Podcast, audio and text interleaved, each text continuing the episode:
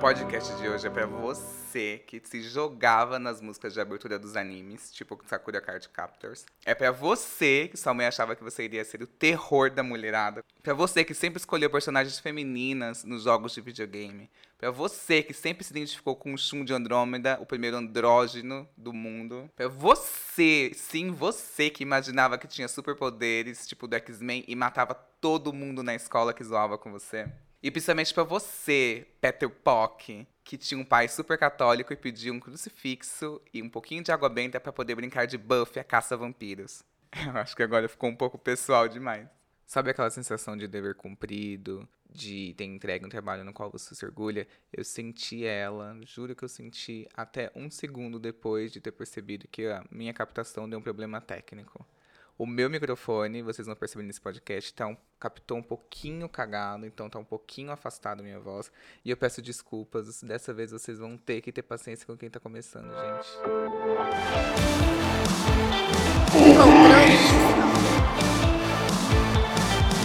O tema do podcast de hoje é nostalgia gay. E pra poder comentar esse tema, ninguém melhor do que ele. eu adoro fazer essas apresentações. Mas eu acho melhor sempre a pessoa se apresentar. Eu tô aqui com o Nilo. Eu sou o quê? Uma gay um pouco já assim amadurecida, né? então talvez eu tenha bastante pra dividir sobre essa coisa da nostalgia de ser uma gayzinha. Sou o Nilo Caprioli, sou figurinista, stylist, DJ, ataca de qualquer coisa. Vi- é, a gente é multitarefa. É, tenho 33 anos, rumo aos 34, né? E, e é isso, paulista, aí vivi minha, minha vida aqui nessa cidade louca.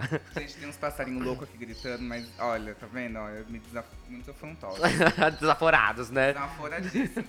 É, a- a- arroba Nilinho no Instagram, Nilinho Underline, aliás, arroba Nilinho Underline no Instagram, é, Nilo Caprioli no Facebook, e, mas se você botar Nilo Caprioli, você vai me achar aí no Google.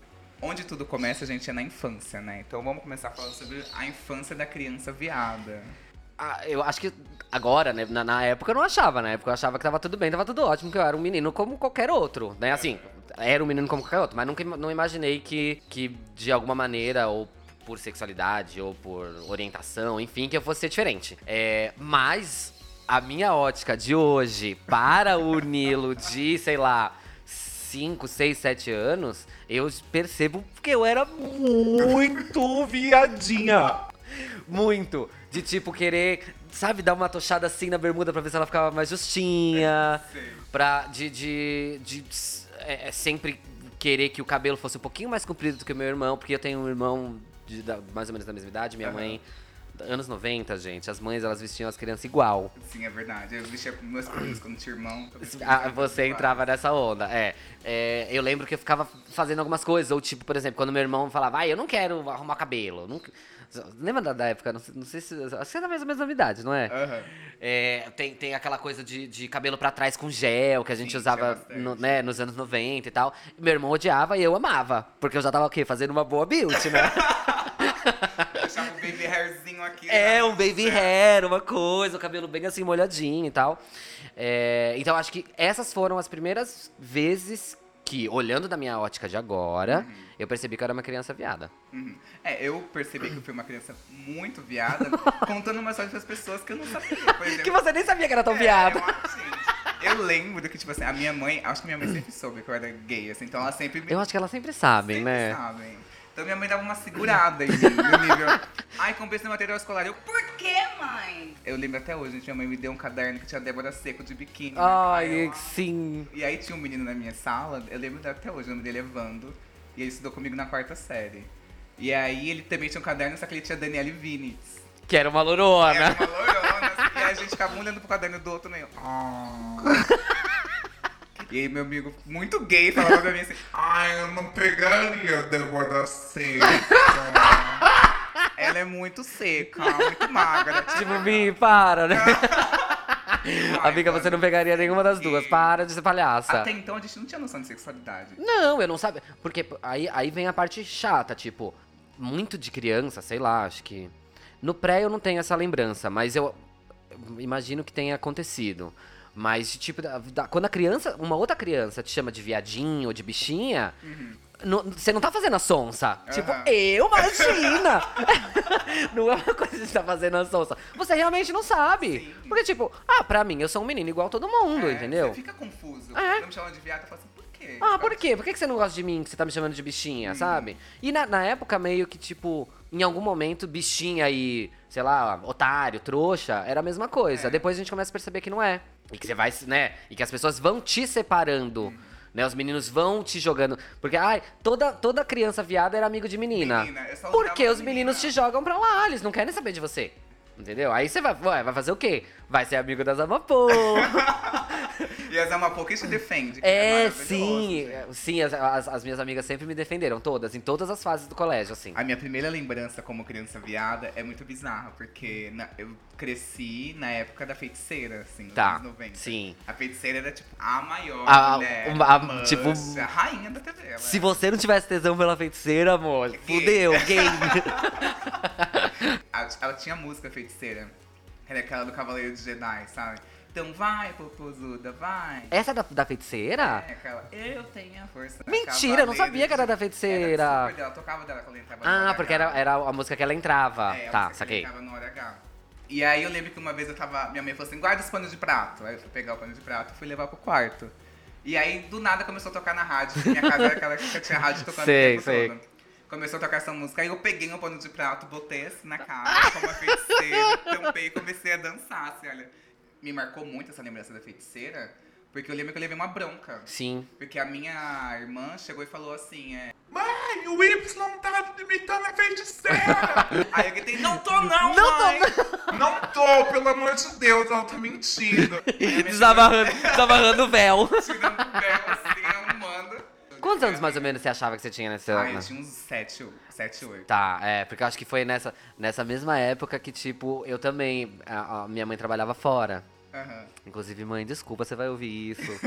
Me desculpa, você já sabia, mas eu usava todas as roupas dela quando ela ia- saía. E eu não usava assim, tipo, ah, eu quero ser uma garotinha e ficar aqui no meu mundinho cor-de-rosa. Eu brincava com meu irmão. Só que a gente brincava de tipo, de coisa de, de menino. Aham. Lutinha, é, ou, ou imitar um videogame, ou não sei o quê. Só que eu sempre tentava ir pro lado feminino da coisa. então, se tinha, sei lá, ai, a personagem feminina do Street Fighter A Chun-Li. a Chun-Li ou, ou a, a Kami, sei lá, eu sempre ia pra esse canto e aí eu me amarrava inteiro com lençol. Botava.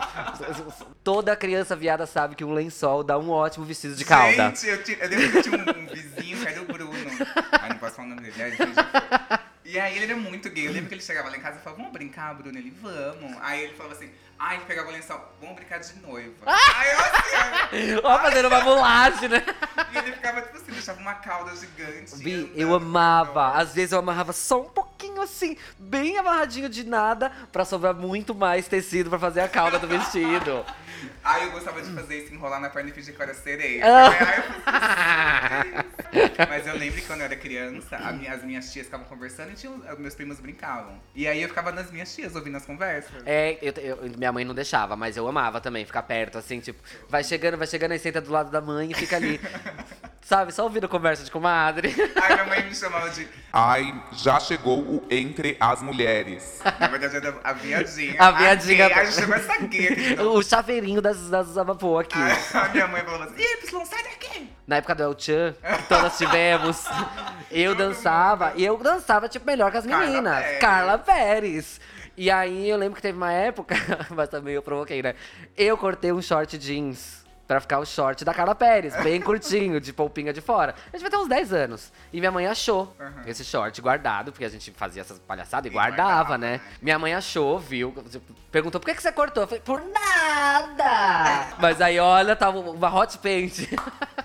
Aí eu lembro que nessa época ela me proibiu de dançar El Chan, porque, Gente. porque eu acho que ela achou que isso ia, sei lá, incentivar que eu Aham. fosse, né, afeminada, ou que eu, que eu sei lá, é, na- fosse travesti, que na época, da- na- na- quando eu contei pra minha mãe que eu era gay, Ela tinha ela descobriu, na verdade, que eu ela tinha acho que uns 14 anos, e ela, o, o primeiro medo era virar travesti. Uhum. A criança viada evolui. Evolui, é tipo. Pokémon. Aí o que acontece? Começa a ter adolescência, que é quando a gente começa a ter essa noção de que, tipo, tá, eu não posso fazer isso, mas por que, que será que eu não posso fazer isso? Você começa a se questionar que você é gay. Como foi que você começou a pensar nisso? É, ai, eu acho que. Ah, eu, ó, na. Não sei se era. Por Amor, a novela Por Amor, foi, foi sei lá, 93, 94. É, é mais velha, é tipo 98 por aí. Enfim, eu lembro da música Palpite, da Vanessa Rangel. Lembra dessa música? sei. Essa música era tema do Du Moscovis com a. Carolina Ferraz. Carolina Ferraz. Essa novela aí. Eu não lembro quando, quando que era, eu não lembro que idade que eu tinha. Eu lembro que eu fui pro interior e essa prima tinha um namorado. Que eles já eram mais velhos, tipo, o cara tinha moto, eles já tinham, sabe, acho que já eram, sei lá, 18, 19. E eu lembro que eu fiquei muito apaixonado por este namorado dela. Gente. E era a época da, da música. Então eu ouvia a música e eu me sentia tipo a, a- Carolina Ferraz, assim, e ele. Arrasada. Arrasada, tipo, tô com saudade de você e não sei o quê. Só que, tipo, nunca aconteceu absolutamente nada. Ele só era um, um cara mais velho, É, gente gente boa, que iludia, a gente se se iludia, que conversava e tal. Eu já meio que sabia que eu era bicha, porque, tipo, me apaixonei pelo cara. E eu me apaixonei com música tema. tá? Não é só se apaixonar assim. Mas me conta, como que foi o seu processo assim de crescimento? Passando dessa fase adolescente pra fase que você começou a sair. Qual foi a sua primeira turma de amigos gays? Eu tive um processo até agradável de, de crescimento. Porque depois da minha de, de criança e adolescente, criança meio viada, é, adolescente meio clubber, eu fui fazer teatro. então Ent- aí no veio teatro- confirmar. mesmo. Confirmou, amor, eu fiz todas as coisas, só não fiz balé. É, aí acho que no teatro eu comecei a conhecer uns caras gays que eram mais velhos.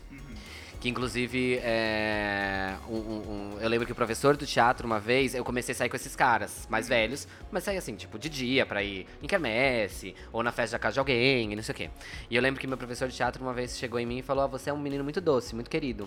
Cuidado pra você. Porque você tá saindo com fulano, com ciclano, com beltrano, pra você não, se, não, não pegar não pegar deles essa. O que a gente hoje chama de shade, né? Tipo, esse shade, essa, essa alma de, de, Me chamar. de bichamar, de combativa e tal. Ah, eu, é legal ser gay, mas eu não quero ser a gay que bate palma pra xoxar todo mundo toda hora, sabe? Depois do teatro, aí eu conheci uma galera clubber mesmo Aham. que ia pra, pra, pra, pras festas e tal. A gente era menor ainda, então a gente só ia em festa de dia, em matinê ou em festa que era na rua. Mas a gente ia. E aí nesse grupo, eu. Olha que legal. Eu já cheguei me assumindo gay. Tipo, eu sou o Nilo e eu sou gay. Ai, E, maravilhoso. e aí tinha os outros meninos, que alguns eram da minha idade, outros mais novos, que, tipo, me acharam muito moderno. Foi a primeira vez que eu me senti, tipo, eu sou gay mesmo, e eu fui, tipo, o, assim, o primeiro do grupo. E algumas pessoas se descobriram gays, outras pessoas é, que eu conheço até hoje, tipo, beijaram meninos naquela época. Hoje em dia não são gays, mas que são pessoas incríveis e tal. Então acho que é, foi, foi aí, pra, foi esse, essa a minha virada. Mas eu só falava que eu era gay pra esse grupo. Primeira vez que eu falei assim, ah, eu sou gay, gente, foi um alívio tão maravilhoso, tão incrível. É muito- é- é- foi pela internet, assim. Você é, parece que você tá. Você nem sabe, mas você tá tão sufocado que quando você fala, dá vontade de você sair gritando pra mesma pessoa. Não pra um monte de outras pessoas, porque é um pouco difícil você sair assim do armário de uma vez. Mas sair gritando, tipo, falando. E aí eu lembro que, tipo, quando eu tava com eles, eu só queria falar de coisa gay. porque, tipo, é o primeiro momento que eu posso falar é libertamente. É o espaço que eu tenho pra Ah. falar isso, é o único momento que eu tenho. Mas é muito bizarro, assim, porque eu, eu fui enrustido do, dos 14 até os 17. Com 17 eu já não tava mais aguentando. Eu É. tava ficando muito doente. É porque é um momento, tipo. Porque, por exemplo, você ficar ali é, se, se esgueirando quando você tem 13, 14 no colégio é uma coisa. Aham.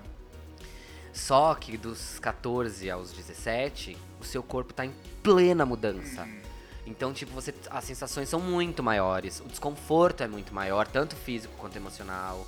É, a coisa de, de- de- de se descobrir, e aí você descobre é, o que que desperta a sua sexualidade, o que que te dá tesão, porque aí, né, você já começa a se masturbar quando você é adolescente. E, e você não poder co- comentar disso com ninguém, não porque não seja um, um assunto inter- interessante. É, ou porque eu acho que se fosse uma coisa assim, tipo, ah, não tem problema nenhum. Então eu não vou comentar porque caguei, não é um assunto super relevante. Mas como a gente fica guardando, se torna um assunto monstro. É, é, é, eu tenho uma sensação de que, por exemplo, eu nunca tive um gay referência. De tipo, de chegar e conversar, "Ah, como que é isso, como que é Ah, aquilo. eu acho que eu também não. Eu nunca tive. Então eu criei, fui uma pessoa, uma gayzinha, que, que eu tive que dar a cara tapa. Tipo assim, de, ai, se eu for por esse lado, o que acontece? Apanhava, ai não, esse lado é estranho. Então eu fui uma poca que tive que ir se bravando, assim, matando a selva. É, eu acho que, acho que a gente é parecido, porque eu não, eu não lembro de, por exemplo, no meu. Ah, sei lá, no meu prédio, ou na minha família, ou em amigos da minha mãe. Ou, eu não lembro de ter tido alguém que eu olhar e falar, puta, ele é gay, eu vou ver o que ele tá fazendo aqui pra ver o que eu vou fazer igual. Uhum. Quando eu fui ficando hum, mais velho, mais velho não, sei lá. Eu acho que eu já tinha 17, 18, eu conheci o Thiago, que é meu melhor amigo. Até hoje, a gente tem menos contato físico hoje em dia, porque ele é comissário de bordo. Mas é meu melhor amigo. E aí eu percebi que mesmo um, dois anos mais velho que ele, eu já, já dava uma guiada nele. E aí eu lembro que de, comportamental, tipo, ó, não, você tem que ser assim, você tem que ser assado. Você tem que tomar cuidado quando você sai, você não pode ir assim assado, porque é mais perigoso e não sei o que, nananã. Porque eu, inclusive, morava num lugar mais perigoso que ele. Só que ele já tinha ficado com pencas de menino, porque ele é um gato. E ele, tipo, era aquele adolescente lourinho do, do cabelinho de tigelinha. Sei. E todo mundo queria, as bichas tudo queria pegar ele. E aí ele me ajudava na pegação. Tipo, amiga, não, você tem que falar isso. Tipo, não. Porra, como que você fala isso pro boy? Sabe? Uma ajuda a outra, ninguém Uma Ninguém, solta a mão de ninguém. Mas eu lembro, por exemplo, que eu beijei a primeira menina com 13. E aí, com 14, eu beijei o primeiro cara, só que era um cara muito mais velho. Sério? Tipo, muito mais velho. onde você beijou ele? Como foi essa história? Porque aí eu já- não sei em que momento que começou, tá? Mas eu sei que eu já comecei a, a ter acesso à internet de escada depois da meia-noite. Ah, depois da meia-noite, aquele barulho E aí eu. É, antigamente as bichas estavam no. Assim, as bichas, pra marcar esses encontros que se marca no aplicativo hoje, era no chat da UOL, bebê. E aí E, aí você. cidade. Aí você entrava no chat, aí você escolhia a cidade, aí você escolhia A é, idade. a idade, a faixa etária, né? Que mesmo eu tendo 14, eu ia lá pro 18 e 25, porque não tinha. Não tinha, né, no caso, assim, não tinha um chat gay para encontros pro menino de 14 anos, né? Nem deveria. Pelo amor de Deus. Não gente. façam isso, hein? é, não, e assim, eu sei que a- o meu primeiro beijo com um homem foi com uns 14, com um cara mais velho, mas hoje, se eu tivesse, se eu tivesse um menino no meu prédio, ou na minha escola, ou em algum lugar que eu me sentisse seguro de sair com ele e ter tido o meu primeiro beijo com ele, eu com certeza trocaria.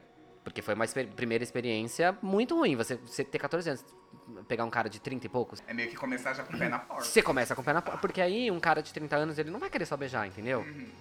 Então acabou que a primeira vez que eu beijei um cara foi a primeira vez que eu transei também. E não foi assim a- as mil maravilhas, não foi muito legal. Tanto que eu voltei a transar depois com 18 anos com um menino da faculdade. O primeiro cara que eu peguei foi muito engraçado. Eu entrava num jogo que chamava Rabo Hotel. Hã? Rabo Hotel. Meu Deus! H-A-B-B-O. Ah, tá, entendi outro tipo de rabo. Tava... Ai, que susto, Brasil! E aí eu entrava nesse Rabo Hotel como mulher. Eu só jogava como mulher, eu era Lady Violet. Amo, olha, que nome poderoso. E aí eu comecei a pegar um cara, pegar um cara. Eu comecei a ficar muito louco, porque eu fiz um fake de uma mulher, peguei fotos, montei um fotolog. Fui, tipo assim, Bicha, você era uma louca. catfish. Catfish total. Eu fui louca, louca, louca, louca. Até que ele começou a falar umas coisas meio que tava muito apaixonado. Eu falei, meu, acho que tô indo um pouco longe demais. Sim. Aí eu peguei, deletei tudo e comecei a jogar o Rabotel como gay. E lá eu conheci um cara, o nome dele é André. E aí o que acontece? Aí eu peguei, marquei com ele, saí com ele.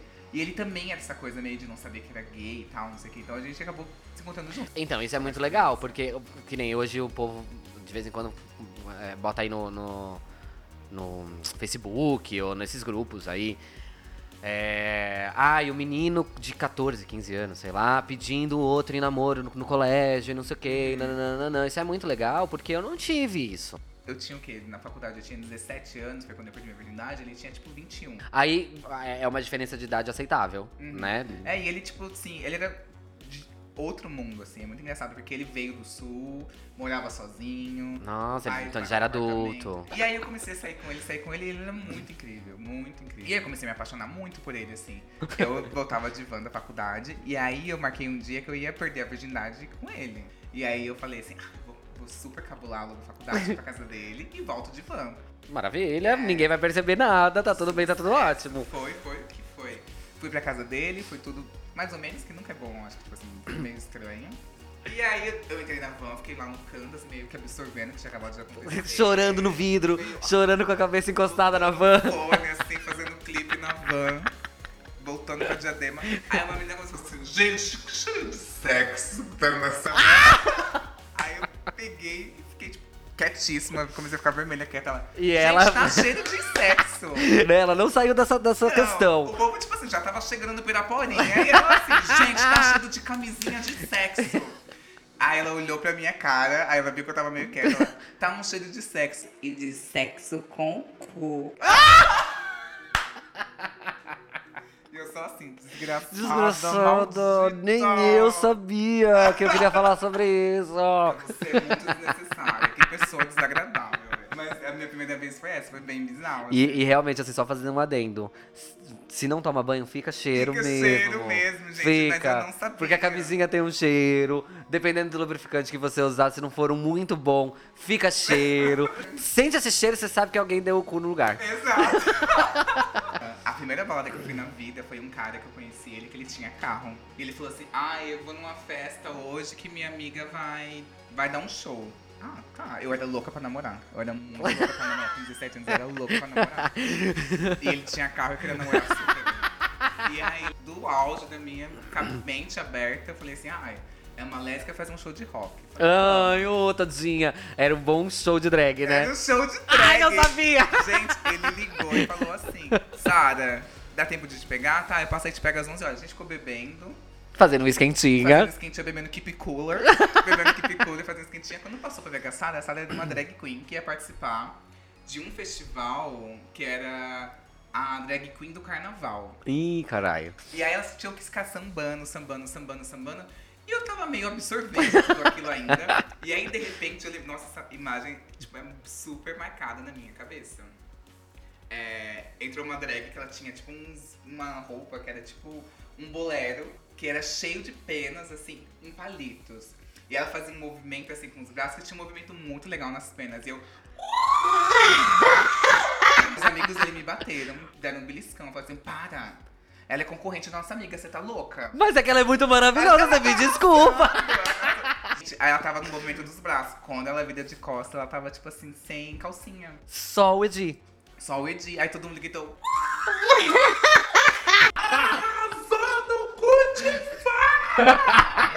Melhor acomodação que eu já vi. acontece, essa daí ganhou. Do ponto de vista técnico. Artisticamente falando. As bichas nunca mais saíram comigo. Eu acho que, inclusive, sabotaram. não. E essa foi a primeira balada gay de São Paulo. Depois eu descobri que era Nostro Mundo. Passada, foi a primeira. A primeira Ali na balada gay de Consolação. São Paulo. E aí tocava música, tipo, meio eletrônica de drag. Tá, tá. Bate cabelo, tribalzão. Essa não tocava. É, a primeira vez que eu fui numa balada gay, balada mesmo, porque eu já tinha ido nos barzinhos, numas coisas. Tinha um barzinho que chamava, ali na, na, na República, chamava MCQB. Que significava meu cu que brilha. algum. alguma ONG ou algum grupo de, de gays mais velhos abriram esse bar pra fazer umas festas pras gays mais novas. Então, a- a- os meninos mais novos ficavam por ali e aí eles arrumaram um bar pra fazer uma matinezinha. É, Aí beleza, aí eu já tinha, já, já tinha ouvido bate-cabelo, só que era meio, como era adolescente, tipo, a música era meio Britney, Madonna, essas músicas de adolescente. Aí a primeira vez que eu fui numa balada, eu já era gay, já conhecia o Thiago, que é meu melhor amigo, e a gente foi no aniversário de um menino que trabalhava com ele, que era um roqueiro. Que era ali no Café Piu Piu, na 3 de maio. Só que a gente chegou na fila e eu falei, puta, que merda, né? Mó, tipo, muito hétero, uns hétero meio velho, deprê, tipo, não tem nada a ver com a gente. Aí a gente foi. Aí ele falou, será que a gente vai pra túnel? Aí eu falei, Será? Pô, eu, já, eu não, não, não tinha RG falso, não tinha, nada, já tinha 18, eu não precisava mentir. Não precisava ser uma coisa. Não, Mas, mas tipo, é a emoção. é emoção, tipo, ai, será? Porque eu falei pro meu pai que eu ia vir no Café Piu Piu. Será que eu acabo na túnel? É, Então, aí eu fui a primeira vez na túnel, fiquei com o menino a primeira vez, assim, tipo, ficar com, com o menino num lugar de adulto, que a gente não era mais criança, não era mais adolescente, não tava ainda mais no meu que brilha. Aham. Esses dias eu tava numa- num lugar e falei assim, ah, a gente vai tocar música retrô. Tipo assim, música retrô pra eles é tipo o que a gente ouvia. Ai, É, Vi, é 2010, 2000, 2005, 2006 já é retrô pra eles, Flor. Exato. É. O, o Y já me viu tocar em alguns lugares e eu sempre toquei essas músicas meio tipo, ah, 2000 e pouquinho, assim, ok.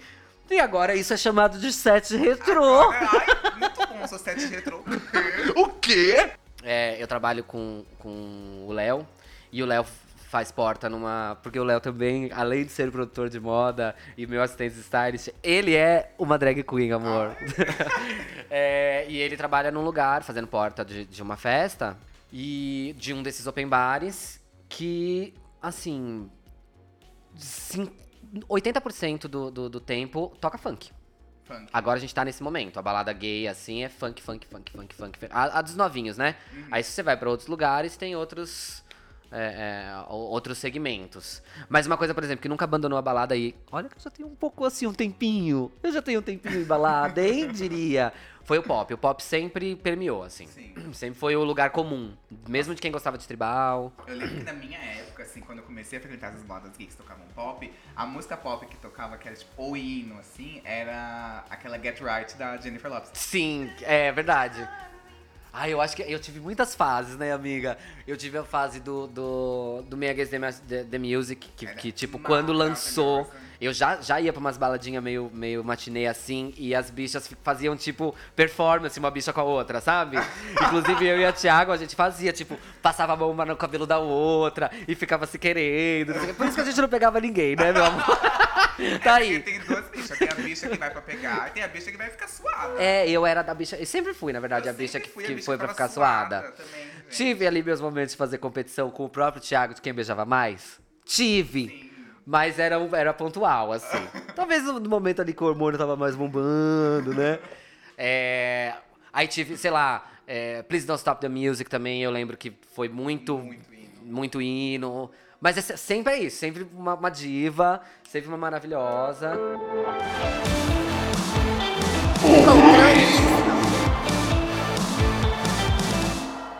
Eu amei o programa de hoje, preciso dizer. E é muito incrível a gente relembrar esses momentos que todos nós passamos. E olhando para o nosso movimento, a gente vê que ele tá cada vez mais ganhando força. Tá, tá longe da utopia? Com certeza tá muito longe. Mas a gente conseguiu percorrer um bom caminho durante pouco tempo. Hoje nós somos a maior parada gay do mundo, mas ao mesmo tempo somos o país que mais mata LGBTQ do mundo também. Então esse 880 também é o que deixa o nosso discurso mais inflamado. E com certeza muito mais poderoso. A gente não quer só beijo na TV. A gente quer um emprego decente, a gente quer direito à segurança, saúde, a gente quer ocupar espaços em que a gente não pode ocupar hoje em dia. Aquela massa marginalizada de 10, 15 anos atrás, hoje é 420 bilhões por ano. Então nosso movimento ganhou muita força graças à união, à união de nós mesmos, das pessoas que são mais privilegiadas dentro do movimento, conseguirem chamar outras pessoas que são mais invisibilizadas e até mesmo de aliados, de pessoas héteros que alcançam alguns lugares que a gente não consegue alcançar e que lá dentro elas desconstroem. É tudo com base na união. É, e aí é foda porque, por exemplo, na minha época, o menino que era também super zoado porque era viado, eu não queria ficar perto. Pra não acharem que Pra- também era gay. É, porque eu já tinha a minha carga ali de, de, de problema. Se eu chegasse perto de outro menino gay, e olha que loucura que a sociedade né, a- a- faz com a gente, porque isso é muito louco. É, porque eles querem fazer de separar, porque se a gente ficar junto, tipo assim, ai, É uma potência. bichas, é, é uma não, potência. é. Porque aí depois, quando você começa a, a sair com as amigas bicha, amor, se tem 30 bicha, o hétero não vai fazer uma piada com você. Tá Ainda mais louco, hoje em dia. Tá nem louco. Entendeu? Porque aí as bichas, assim, se, se não forem esculhambar, elas vão xingar, elas vão não sei o quê. E eu acho que é isso. Você cria uma potência quando você Se né, une. se une. A gente caminhou para um momento onde, ao mesmo tempo que a gente tem aí um governo super é, é, é, tentando andar para trás e, au- e aumentando a voz de quem também quer andar para trás, a gente também tá num momento de acolhimento muito grande com todo mundo. Tenho percebido que, tipo, corpos são mais acolhidos nos lugares, gorda, magra, alta, baixa, é, branca, negra, elas são um pouco são mais acolhidas, não, não, não idealmente, obviamente, né? Porque a gente ainda não tá nesse nessa evolução, mas elas estão mais acolhidas e eu acho que as pessoas estão mais orgulhosas de serem exatamente daquele jeito que elas são. Você não precisa mais ser que nem seu amigo. Ou que nem a outra bicha. Ou que nem. Né? Os padrãozinho. Você pode ser a POC. Você pode ser esquisita. Pode ser afeminadíssima. Você pode ser afeminadíssima ao extremo, assim. Eu faço natação entre os 7 e 10, assim. Então eu chego, nada, acabou, vou embora e tal. Eu ia fazer com uma amiga minha. Aí uma, essa minha amiga tava conversando com as mulheres no vestiário e falou assim: Ai, por que você não namora o Y? Aí a minha amiga, gente, mas ele é gay. Aí a mulher, mentira, ele não parece. Gente, eu com essa voz aqui, de toquinha, com a sunguinha super apertadinha. A sunguinha, aquela sunguinha mini. Nem tô dando pouca pinta. A parada do orgulho, por exemplo, é, as pessoas ainda criticam muito, falam, ah, porque é, é uma festa, não devia ser uma festa, devia ser. Eu acho que a, a parada do orgulho tem um caráter político nesse sentido de ocupação de espaço. E é um dia pra gente se orgulhar de tudo o que a gente passou o ano inteiro. Então, tipo, foi agora em julho a parada, né? Da, da- 3 milhões de 3 pessoas milhões de pessoas. Aí, aí acabou. Ninguém mais fala- vai falar de gay, a não ser que o, que o presidente fique infernizando a nossa vida, que ele vai infernizar, né? Uhum. Mas teoricamente, a gente vai passar mais tre- 360 e tantos dias sendo gay todo dia, militando todo dia, fazendo politicagem todo dia, né? Fazendo, fazendo nossa, nossa posição política todo dia. E aí depois é que, que a gente vai chegar lá, lá de novo nos 360, vai falar. Passou mais um ano, mulher, sobrevivi, Cada vez mais cada gay." vez mais gay. E é pra se orgulhar, é pra ser feliz mesmo. A gente tem que ficar muito é feliz que a gente é bichona. É muito chato, né? Ficar falando, ah, empoderamento, empoderamento. É uma é chatice. importante. Mas é importante. E a gente se empodera toda vez que alguém vem falar que ai, você tá confuso, ai, você devia ser de outro jeito. E você fala, não. Uhum. Hum, hum, não, eu deveria ser. Eu, eu amo o jeito que eu sou. Eu vou ser assim. Eu sou uma bichoca mesmo. Cada vez mais. cada vez mais. tipo. Não, e eu percebo que cada dia mais eu tô mais bicha. Às vezes eu me pego pensando assim, falo, gente, eu não tenho mais um comportamento que não dê pra perceber assim. Por uma Qualquer foto, ângulo. por uma foto. Foto de satélite já estão vendo que eu sou viado, amor. No Google Maps. No Google Maps, já-. É, porque. E é isso, eu vou ser assim. Eu sei que hoje em dia eu já entro na natação assim, a água tá gelada. Eu entro. Chega, ao invés de chegar de sunga, chega de maiô. É, eu chego de maior e perguntando, ai, é ozonizada?